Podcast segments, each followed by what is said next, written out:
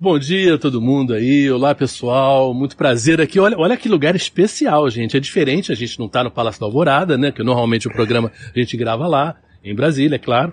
Mas o presidente Lula viaja bastante. Estamos aqui para a reunião do Mercosul, do lado argentino da Cataratas do Iguaçu, né? Que eu acho um dos lugares mais espetaculares é, em termos de natureza do mundo, né? Nem Brasil só e Argentina, quer dizer. O senhor se lembra a primeira vez que o senhor viu as cataratas, o impacto que teve para o senhor, assim, em termos de, cara, que natureza incrível, que, que, que, que... Não, eu acho que não tem nada igual às cataratas do Iguaçu. Acho que não tem nada igual. Pode ter próximo a isso, Niágara, por exemplo, ah. alguma coisa perto disso.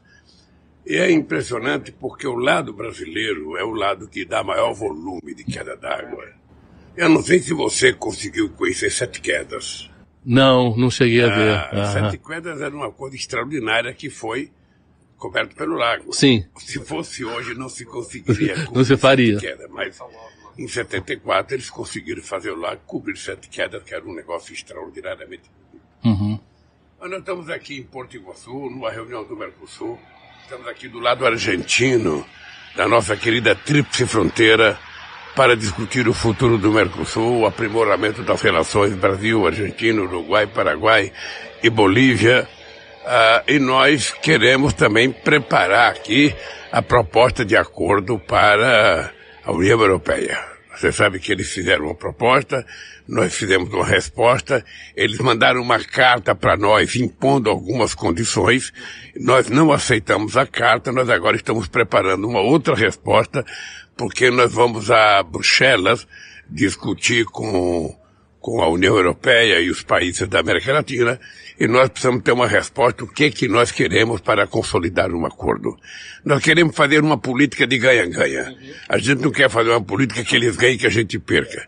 Por exemplo, eles querem é, que a gente abra mão de, de, de compras governamentais.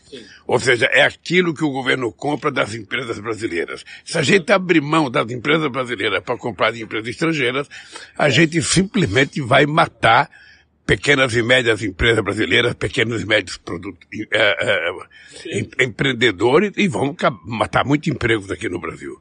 Por isso, dessa reunião é muito importante, muito importante. Eu estou voltando hoje, depois das quatro horas, vou à Universidade da América Latina, na UNILA, ah, nós vamos dar reinício às obras da UNILA para que a gente possa ter mais alunos latino-americanos estudando na Universidade Latino-Americana. A gente vai chegar lá, mas eu queria perguntar uma coisa, presidente. Esse acordo, estamos falando de um mercado enorme que é da, Euro, da União Europeia, né? E mais a, a, a, todo o mercado da América do Sul, do lado do Mercosul. É, o que eles estavam querendo eram umas exigências, assim, ligadas a meio ambiente, né? E a gente está aqui num, num, lugar que talvez simbolize muito o meio ambiente. A questão era um pouco que ficava esquisito eles exigirem coisas e nos punirem e não fazerem o, o, o dever de casa deles, né? Porque eles também têm problemas de meio ambiente. Shoa, eu, eu tenho discutido com muitos amigos na Europa e eu tenho mostrado para eles o seguinte. Ninguém no mundo tem a autoridade moral de discutir a questão, sabe, conosco sobre a questão de energia limpa. Ou seja, obviamente que nós tivemos a grosseria de um governo que desrespeitava o desmatamento, que não respeitava a terra indígena, não respeitava florestas, reservas florestais, ou seja, tudo isso acabou. Nós agora vamos diminuir o desmatamento, nós agora vamos respeitar os indígenas, nós agora vamos cuidar das nossas reservas florestais, vamos respeitar terras quilombolas. Então, é, é, é o seguinte, o Brasil, da sua matriz energética de energia elétrica, 87% da energia brasileira é renovável. É, estamos do lado de Itaipu aqui, né? O mundo, né? o mundo só tem 27, o Brasil tem 87. 87 se você pegar a matriz energética como um todo envolvendo combustível, uhum. o Brasil tem 50% de, de energia limpa, o mundo tem 15%. É. Então veja, o Brasil tem muita autoridade moral uhum. para se cuidar corretamente da preservação da nossa floresta por outra razão, uhum. para cuidar do planeta, para cuidar do ar que nós respiramos, para preservar um equilíbrio no planeta, o Brasil tem responsabilidade e nós assumimos um compromisso de chegar a desmatamento zero em 2030. Isso é um compromisso de governo uhum. que nós vamos cumprir. E aí sim, nós queremos discutir o acordo. Agora, não queremos imposição para cima de nós. Sim. É um acordo de companheiros, é uhum. é um acordo de parceiros estratégicos, então nada de um parceiro estratégico colocar a espada na cabeça do outro. Uhum. Vamos sentar, vamos tirar nossas diferenças e vamos ver o que, que é bom para os europeus, o que, que é bom para os latino-americanos, o que, que é bom para o Mercosul e o que, que é bom para o Brasil. Uhum. Recentemente o senhor teve com o presidente da França, o Macron, teve com a, a Ursula von der Leyen, né, da, da, Comissão Europeia, esteve aqui no Brasil visitando o senhor. Nessa, isso já era posterior a essa carta, essa, dessas exigências. Você sentiu por parte dele, deles assim, que eles compreenderam que desse jeito não, não dava? Para todos eles eu disse que a carta era inaceitável tal como ela foi escrita, ela era inaceitável e é inaceitável, porque você não pode imaginar que um parceiro comercial seu pode te impor condições. Se você não fizer tal coisa, eu vou te punir. Se você não cumprir o acordo de Paris, eu vou te punir. Acontece que os países ricos não cumprem um dos acordos. Uhum. Eles não cumpriram o protocolo de Kyoto, não cumpriram a decisão de Copenhague, não conseguiram cumprir a decisão do Rio 22 e, e, e, e o Rio 2002 e não vão cumprir a, a, questão do Acordo de Paris. Ou seja, na verdade, veja, eu estou fazendo agora, eu estou indo essa semana Letícia, na Colômbia, uhum. discutir com cientistas a questão da, da floresta. Depois nós vamos ter dia 12 um encontro lá no, no, no, no Pará. Uhum. Com todos os países amazônicos. Inclusive, nós estamos convidando a Indonésia, que tem muita floresta, e os dois, e os dois Congos. Uhum o Congo Brazzaville, o Congo Chinchacho, ou seja, para que a gente possa discutir efetivamente com os países que têm floresta de verdade. O que que a gente pode fazer e o que que os países ricos podem doar ou investir de recursos para que a gente possa manter a floresta em pé, gerando empregos para os milhões e milhões de pessoas que moram nessa região. Sim. É porque estimular o cuidado com a floresta significa o cuidado com as pessoas que moram na floresta, né? É, é, um, é um problema quase que educacional, ou seja, o, o, nós, nós no Brasil, nós não queremos que a floresta seja transformada num santuário da humanidade. O que nós queremos é explorar a riqueza da biodiversidade da floresta para ver se a gente pode fazer com crescimento na indústria de fármacos, na indústria de cosméticos, para gerar empregos mais qualificados para as pessoas que moram nessa região. E vale para toda a Amazônia. Mas nós temos mais bioma, nós temos o Pantanal que nós temos que cuidar, nós temos o Cerrado, nós temos a Caatinga, nós temos a Mata Atlântica, tudo são áreas importantes que a gente vai ter que criar e cuidar com muito carinho, porque disso depende o bom equilíbrio da temperatura da Terra. Uma coisa, uma, mais coisa assim, voltando na história. Lá atrás, não se falava de meio ambiente. Era uma bandeira para muito pouca gente. Quando o senhor começou na, na política, não era um assunto que se falava muito. Em que momento que o senhor foi chegando, digamos assim, a compreender, porque, porque todos nós, na verdade, né, a questão tão grave do meio ambiente? Foi através das tragédias, foi através de, de amigos, de gente que foi falando? Como é que foi? Eu vou contar uma história muito engraçada. O PT tinha um deputado estadual, e esse deputado estadual estava num debate com o Partido Verde na Assembleia Legislativa de São Paulo. E o companheiro do Partido Verde começou a defender a questão do meio ambiente, defender a questão do meio ambiente. E o deputado do PT, sabe, que já não está mais vivo, sabe, preocupado com o cara utilizando meio ambiente, meio ambiente, ele falou, ah, vocês do Partido Verde não sabem cuidar do meio ambiente. Nós do PT não cuidamos do meio ambiente, nós cuidamos do ambiente inteiro. então, era um pouco, a questão ambiental era um pouco assim. Cuida das baleias, Uma né? coisa de bicho grilo, uma uhum. coisa de muita modernidade, de muita gente jovem avançada. E graças a Deus eles foram persistentes. Uhum. Graças a Deus eles foram persistentes. Grupos como Greenpeace, ou seja, que, que, que parecia radical, mas no fundo, no fundo, o que eles estavam era cumprindo com as suas obrigações para que a sociedade, sabe, a humanidade tivesse consciência da gravidade do problema. O que que é jogar lixo na rua? O que que é jogar garrafa PET na rua? O que que é jogar papel na rua? Sabe? O que que é não cuidar do chão que você pisa, do chão que você mora, do teu quintal, da tua rua, do teu bairro, da tua cidade e do teu país?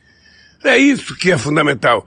E hoje eu acho que, inclusive, deve fazer parte do currículo escolar, no ensino Sim. fundamental, a questão ambiental. Uhum. Para que uma criança de 6, 7, 8 anos possa chegar em casa e corrigir o pai. Sim. Tem que ter lixo reciclável dentro de casa. Uhum. Tá, as pessoas precisam aprender que nós estaremos cuidando de nós mesmos. Quando você vê uma enchente num lugar pobre, você vai ver a quantidade de lixo que está jogado naquele rio.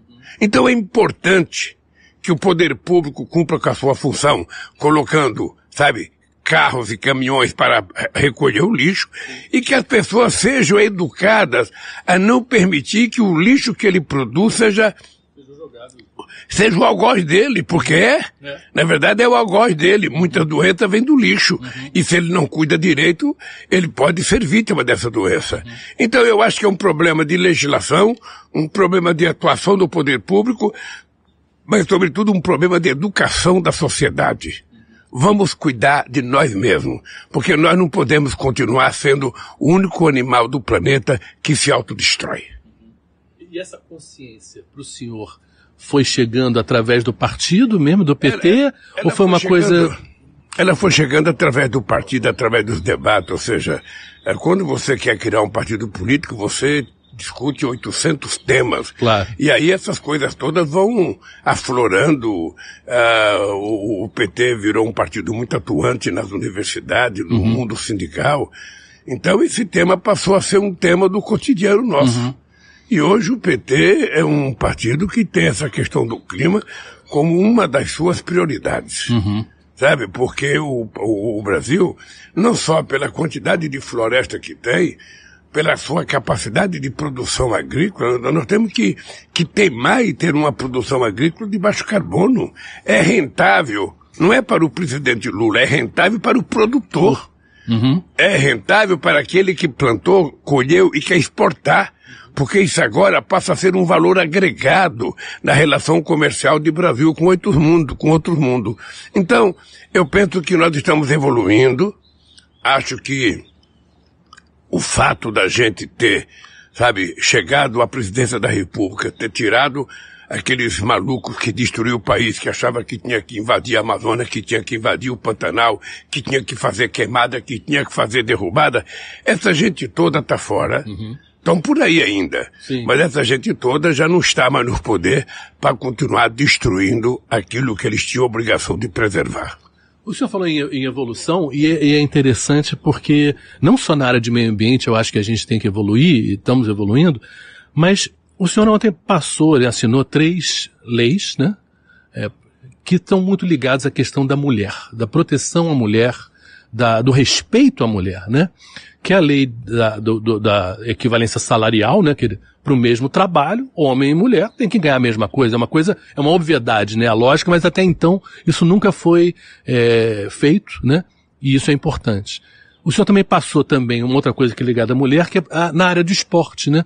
Muitas atletas relutam em ter filhos, em engravidar, porque tem medo de perder o seu emprego, de não receberem Quase salário.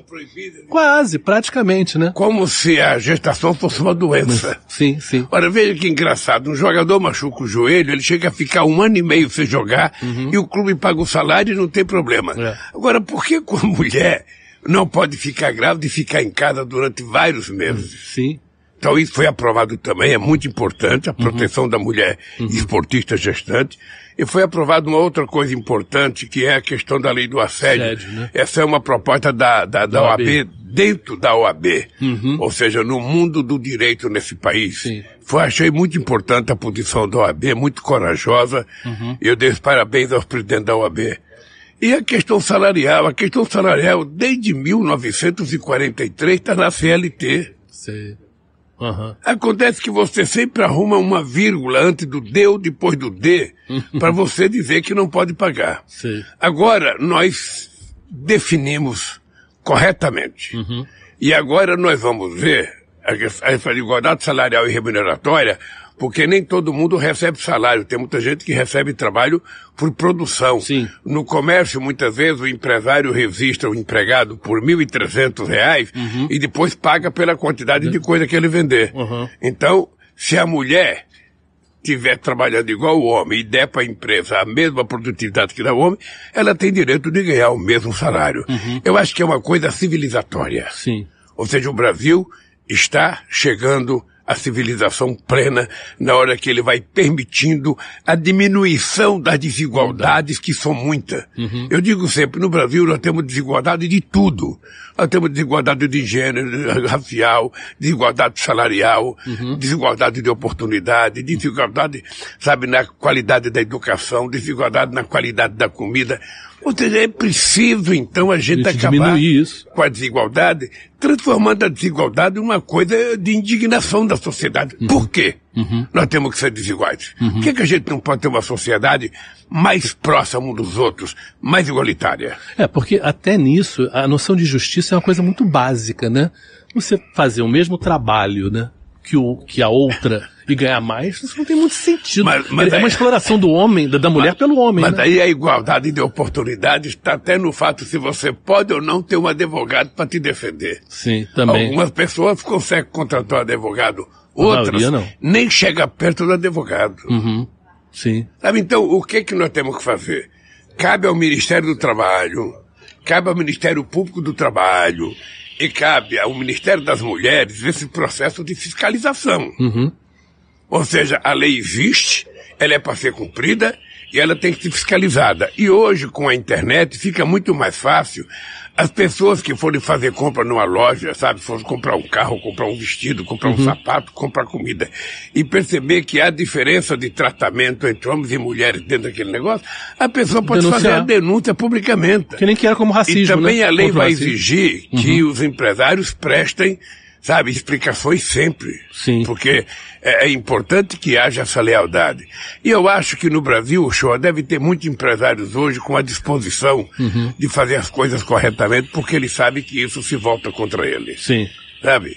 Então, essas denúncias não, não contribuem para a imagem da empresa, pra, né? É, não contribui uhum. para a imagem da empresa, não uhum. contribui para o crescimento, sabe, do empresário. Ou seja, é importante que todo mundo cumpra a lei, porque aí o Brasil vai estar no rol dos países civilizados em que as mulheres são efetivamente respeitadas. E a outra coisa é a questão do assédio. Ou Shoa, uh, por mais que a gente crie lei, aumentou a violência contra as mulheres. Sim. É. Ou seja, eu tenho hora que eu vejo notícia que eu não acredito. Uhum. Eu não acredito. O cara bate na mulher por qualquer coisa. Uhum. O patrão canta a empregada. Uhum. Sabe? Não é, não é porque que mundo que a gente está vivendo? Uhum. Então eu acho que nós precisamos adotar a política da denúncia e não do denuncismo. Uhum. Da denúncia correta, da denúncia com prova, para que a gente possa investigar e punir quem está errando. O que não pode é o denuncismo, você enxovar a vida da pessoa, depois não é verdade, e você não tem como pedir desculpas. Uhum. É, o senhor falou em consciência, falou em educação que de certa maneira é uma coisa de educação. Você falou de repente em termos de meio ambiente, né, educar na escola, essa questão do respeito, né, do menino com a menina, né, do, do, depois do homem com a mulher, é uma coisa que também tem que mudar, porque a gente tem Ministério de Mulher, Ministério de Igualdade Racial, mas o problema é o homem, né? Tinha que ter um Ministério do Homem, de certa maneira, para ensinar o homem a se comportar melhor, né? É, eu, eu acho que, eu, eu sinceramente às vezes eu fico preocupado, sabe, um, tem um filme muito famoso chamado Assim Caminha a Humanidade. Uhum. Eu fico me perguntando como é que está caminhando o futuro da humanidade. Porque nós estamos virando algoritmo. Uhum. O ser humano está ficando muito individualista por causa das redes uhum. digitais. Ele está passando a maior parte do tempo dele conversando consigo mesmo. Uhum. Ele está numa reunião e ele está no outro mundo. Ele convida a namorada para ir jantar e chega na mesa, ele tira o celular, celular, e ela tira o celular e cada um fica conversando com quem não está na mesa. Uhum. Isso vai individualizando as pessoas, eu acho que vai tornando as pessoas com mais raiva, as pessoas ficam mais insuportáveis, uhum. as pessoas ficam mais exigentes, ou seja, a pessoa já não suporta não alguém toleram, próximo né? dela. Uhum. Sabe? De manhã no elevador a pessoa se incomoda que alguém entra junto com ela. Uhum. Nós precisamos mudar isso, isso é mudado através através da educação. Uhum. É por isso que eu acredito muito que, sabe, quanto mais a gente investir na educação, mais a gente vai poder ter uma sociedade mais fraterna, uhum. mais humanista. Uhum. Porque o humanismo, ou seja, o, o ser humano ele nasceu para viver em comunidade, uhum. se autoajudar. Sabe, eu, eu sou do tempo em que eu trabalhava na Vilares, sabe? Quando chegava no sábado, a gente ia para casa de um companheiro e laje para ele. Sim. A gente ia cavar poço na casa de um companheiro uhum. e a gente fazia isso com o maior prazer. Sabe, no sábado ia na casa de um, no outro sábado ia na casa de outro. Uhum. Se no sábado você fazia um poço na casa de um, no outro sábado ele enchia a laje para você, ou ia cavar um poço, ou ia fazer a parte elétrica.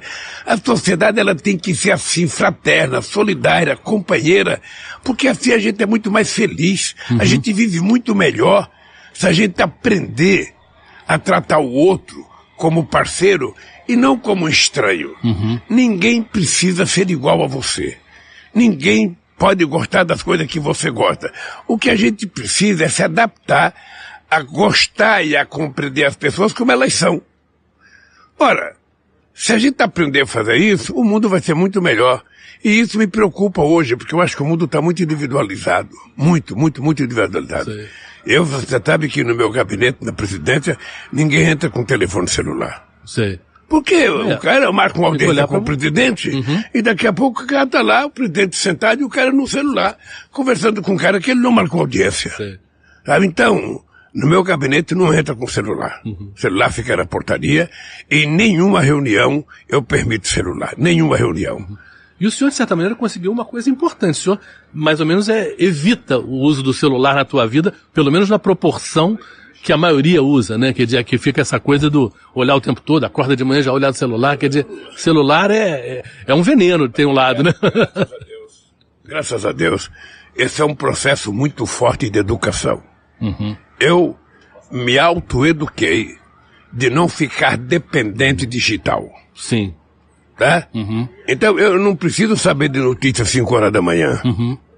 Eu não preciso saber de notícias 5 horas, 6 horas da manhã. Não. Uhum. Eu levanto, vou trabalhar às 8. Quando uhum. chegar no meu serviço, eu quero saber todas as notícias. Uhum. Se eu tiver que ligar alguém, eu ligo para alguém no horário de serviço. Uhum. Quando eu saio de casa às 8 horas, eu também não quero telefonema. Sim. Se não tiver algo muito grave, não precisa me ligar. Ah, ô Lula, vai sair uma matéria em tal jornal atacando você, que saia. Uhum. Eu não vou perder meu sono por causa daquela matéria. Uhum. Ah, mas a revista tal vai publicar a matéria que publique. Eu não vou perder meu sono. Eu não vou pegar o telefone e ligar para a empresa que publique. Claro. Eu leio no dia seguinte. Uhum.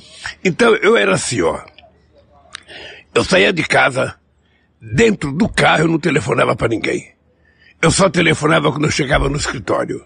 E quando eu saía às 8 horas da noite, Também a partir dali encerra meu uhum. expediente. Uhum. Só começa a trabalhar no outro dia quando quando estiver funcionando a sociedade. Sim. Uma vez uma pessoa me ligou três horas da manhã. Que isso? Para me contar que tinha morrido um companheiro. Aí quando a pessoa me contou, eu falei, e agora? É. Que que eu vou fazer você me acorda três horas da manhã, eu não tenho o que fazer, você vai voltar a dormir, eu estou aqui acordado agora pensando uhum. no companheiro que morreu. Então, eu não preciso de notícias que não tem nada a ver comigo. Sabe? Eu não, não tenho, não tenho. É preciso ser seletivo na, na, uhum. na, no que você vê. Porque a nossa cabeça, ela tem um certo limite, sabe, de processar notícia que você sabe. Ela não consegue processar tudo. Então, para que, que eu quero saber mais do que a minha cabeça ter condição de processar? Eu, graças a Deus, me eduquei. Me eduquei. Não sou refém do celular. Uhum. Não sou refém sabe? Não almoço com celular, não janto com celular, não, não, não vou ao banheiro com celular, não tomo banho com celular. Ou seja, eu tenho meu tempo e o celular tem o dele. Uhum. Quando eu quero ligar, eu peço para pessoas que trabalham comigo ligar uhum. e eu converso com as pessoas. Uhum. É, essa coisa de tecnologia é como se fosse um pêndulo, Não, tem mas gente exagerou que é, demais Tem lado, gente né? que é doente, tem gente que só tem duas orelhas e anda com três celulares na mão, quatro. É, verdade. Antigamente as pessoas ainda coçavam a virilha, hoje nem isso coça mais. Sabe, nem isso coça mais. é. As pessoas são um monte de celular celular na na mão, mão. Uhum. dois, três, quatro celular na mão. Eu, eu, sinceramente acho que isso é doença. Uhum. Doença ou prepotência, porque acha que é muito importante. Sim. Sabe o cara que se acha importante? Sim. O mundo, o mundo não pode prescindir de mim, então eu tenho que estar atento. Ligado o tempo todo. Não, Não existe, né? Aham. nem todo mundo é tão importante assim. Eu sou daqueles que acham que a relação humana é, é, é coisa de pele, é química. É olhar, né? Sabe, é olhar, é abraçar. Eu fico muito nervoso com o pessoal que trabalha comigo. Eu falo, ô fulano, me liga pra Cicrano. Ah, deixei recado.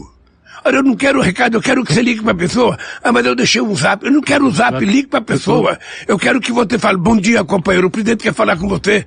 Eu quero que você converse com a pessoa. Sim. Porque às vezes você passa um zap e pensa que a pessoa viu e a pessoa não viu. Você manda um e-mail pensando que a pessoa viu, a pessoa não viu. Aí chega na reunião, as pessoas não comparecem. Você convidou? Ah, convidei, mandei um e-mail. Então, comigo, não tem isso. Comigo é o seguinte, ligue, fale bom dia, fale boa tarde, fale boa noite e fale o presidente está querendo fazer a reunião. Pode comparecer. Eu não quero que nem diga, eu não vi o celular, eu não vi, eu não vi o zap. Não, eu não quero o zap, eu quero que você fale. Ligue para a pessoa e fale, fulano, o presidente está convocando você para uma reunião. Amanhã, 10 horas da manhã. É lembrar, senão né? não funciona. É. Fica tudo comodito, sentado com a bunda na cadeira, só no computador. Levanta um pouco, respira um ar, conversa com as pessoas, abraça as pessoas. É. Recebe, levanta e dá um abraço. As pessoas nem olham pro lado. Entra alguém na tua sala, você tá lá. É. Sabe? É. Levanta e vamos humanizar a relação humana. É. Olha, olha que legal. Vamos humanizar a relação humana. Voltar ao que era, né? Voltar o que era. era, aham. Voltar o que era. Sorrir. Presidente, nesse, né, nesse final de semana, o senhor eh, foi visitar a seleção feminina, né, a brasileira feminina, que vai disputar a Copa do Mundo, agora, agora em julho começa, daqui a pouco menos de três semanas. E é um pouco, deu abraço, e o esporte, de certa maneira, representa isso, né? Não só o momento do gol, mas o momento de estar junto, de abraçar, de olhar, de depender um do outro, né? Isso que o senhor falou que fazia lá na Vilares, né, de um ajudar o outro no final de semana. O esporte é isso, é um ajudar o outro o tempo todo, né? Você sabe que quando eu tenho tempo, show, eu assisto futebol feminino. E a CBF fez uma coisa importante, ela obrigou que todos os times da Série A do Brasileirão e da Série B tenham futebol feminino. E agora vai obrigar também da Série D. É, é muito importante, eu assisto, o Corinthians tem um bom time, Sim. o Santos tem um bom time, o São Paulo tem um bom time, a Ferroviária tem um bom time, sabe? O, o, o, o, o Flamengo tem, tem bom time. Então, eu gosto de assistir o futebol feminino porque eu acho que a, a, a gente não pode olhar o futebol feminino com o olhar de ver um futebol do homem. Ah, o futebol é mais lerdo. Não, você não está vendo um homem jogar, você está vendo uma mulher jogar. Você está vendo... É, o você tá basquete, vendo, como o sabe? vôlei, é uma outra- Você está vendo, é outro ritmo, mas eu acho que elas estão ficando muito, muito, muito, muito competentes. Acho que o Brasil, sabe, vai crescer muito. Eu espero que a gente tenha sorte na Austrália, a gente possa ganhar a Copa do Mundo. E fiquei feliz que a Marta foi convocada, é a sexta Copa do Mundo que ela é convocada. Nunca antes na história ninguém foi convocado seis, Seis vezes para a Copa do Mundo. Nem os homens. Então, Aliás, nem ninguém, os homens. ninguém. Nem homens. Então, eu tenho, eu, inclusive, fez um apelo no encontro das mulheres, que é para as mulheres assistir o jogo.